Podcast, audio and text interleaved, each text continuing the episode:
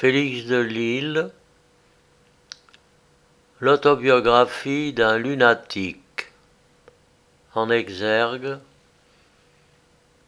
ma pensée est un monde errant dans l'infini. Victor Hugo. Tu parlais de la mort, qu'est-ce donc que la mort? Victor Hugo. À l'âge de douze ans, j'avais déjà passé plusieurs années dans cet état d'inquiétude morale. Le charme que me faisait éprouver autrefois la contemplation de la nature avait diminué.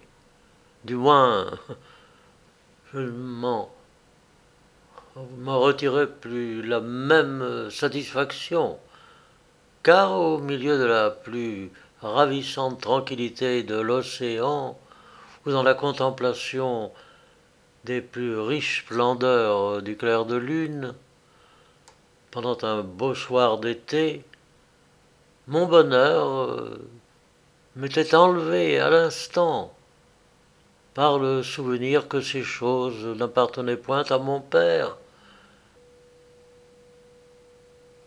et qu'à tout moment leur violence pouvait éclater et me détruire. Quelquefois, pour me représenter ce que c'était que mourir, je me couchais sur le sable du rivage et j'essayais de me croire froid, raide et immobile. Mais c'était en vain. Je ne pouvais cesser de vivre, même par l'imagination. Malgré tous mes efforts, je pouvais encore m'entendre me servir de mes membres et de mes facultés intellectuelles. Et toujours je me relevais à la suite de ces expériences, plus fermement convaincu que j'avais au-dedans de moi quelque chose qui ne pouvait mourir. J'en revenais à mon argument, à savoir que la vie parlante de l'homme établissait une distinction entre lui et la brute, de même que la vie mouvante distingue la brute des végétaux. Mille fois, j'avais essayé de me mettre au niveau des chèvres, des oiseaux, des rochers, mais toujours j'avais senti que mon intelligence m'élevait au-dessus d'eux et qu'ils n'étaient point mes égaux je voulais me forcer à atteindre à la réalisation de ce que mon père appelait l'anéantissement. Même mon âme entière en frémissait. L'idée du néant me remplissait de terreur.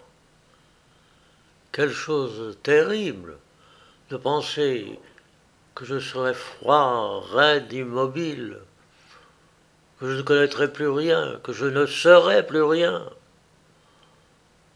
Oh, je ne pouvais supporter cette pensée. Je combattis en vain contre l'instinct qui me disait qu'il ne pouvait en être ainsi. Et une nuit, le profond azur du ciel faisait paraître plus étincelantes encore les myriades d'étoiles dont il était orné. Je résolus de mettre enfin de la croyance que ma vie nouvelle survivrait à mon corps, et dès lors, je lui gravais dans mon esprit comme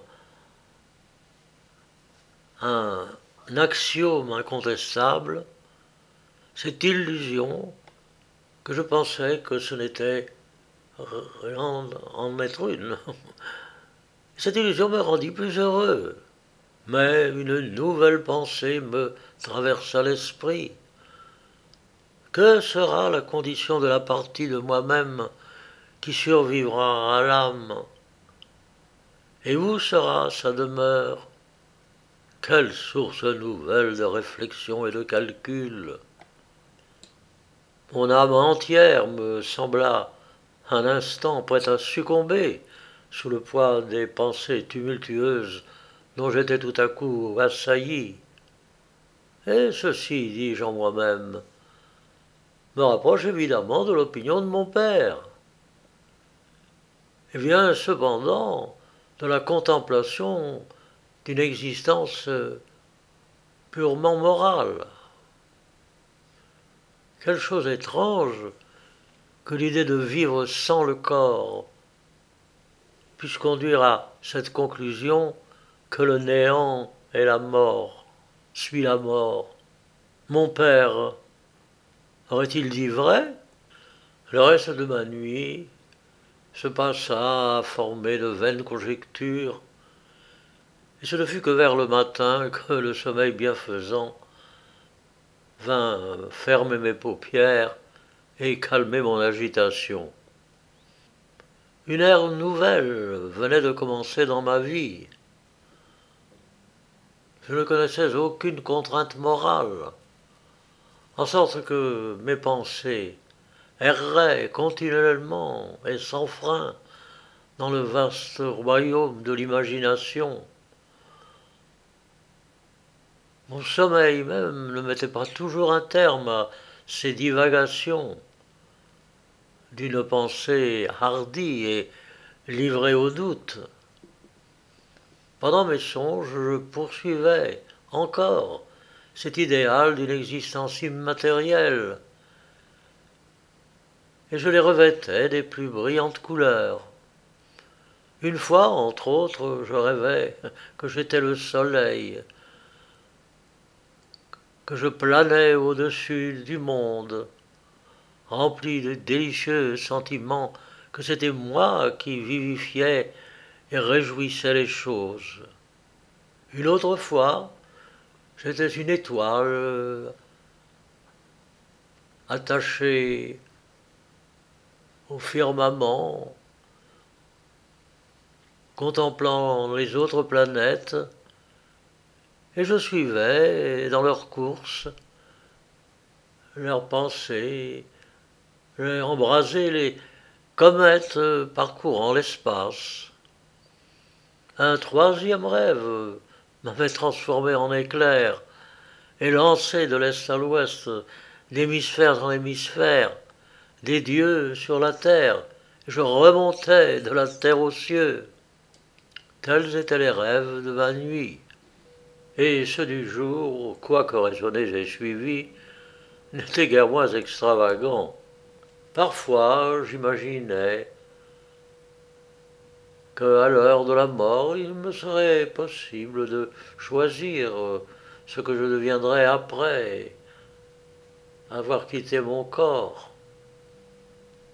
Un arbre, pensais-je, est trop immobile, et, cependant, le soleil, ce vieil arbre qui domine la colline me semble toujours regarder le ciel, le contempler et l'océan. Que peut-on désirer de plus magnifique à voir? Je décidai, déterminai en conséquence que je deviendrais un arbre.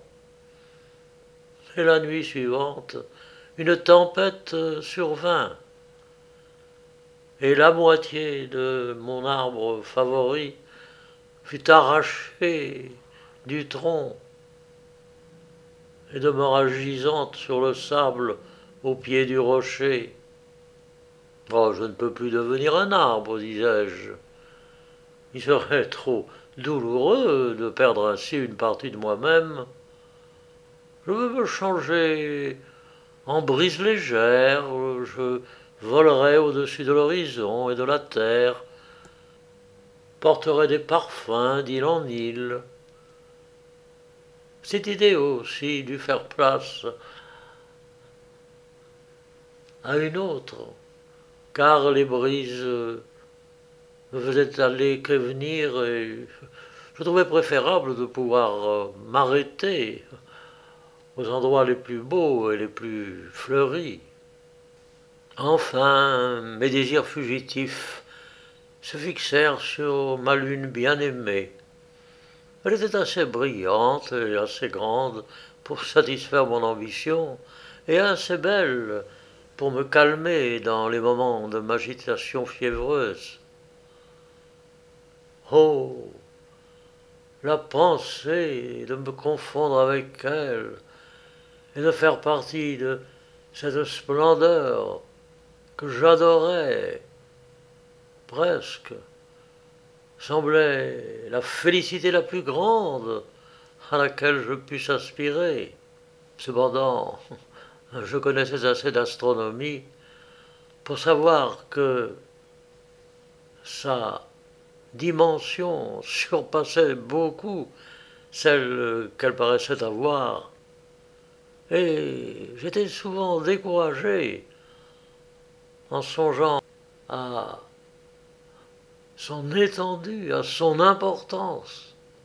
Et alors, je me sentais trop insignifiant pour me rallier à elle dans la nuit venue, lorsque l'astre brillait et glissait de nouveau dans un ciel serein, son regard doux et fascinateur tombait encore sur moi, j'oubliais l'astronomie et la raison. Je me replongeais tout entier dans les ravissements de mon enfance, dans la contemplation de la beauté. Oh, décidément, je devais, après la séparation de mon être matériel, faire corps avec la lune.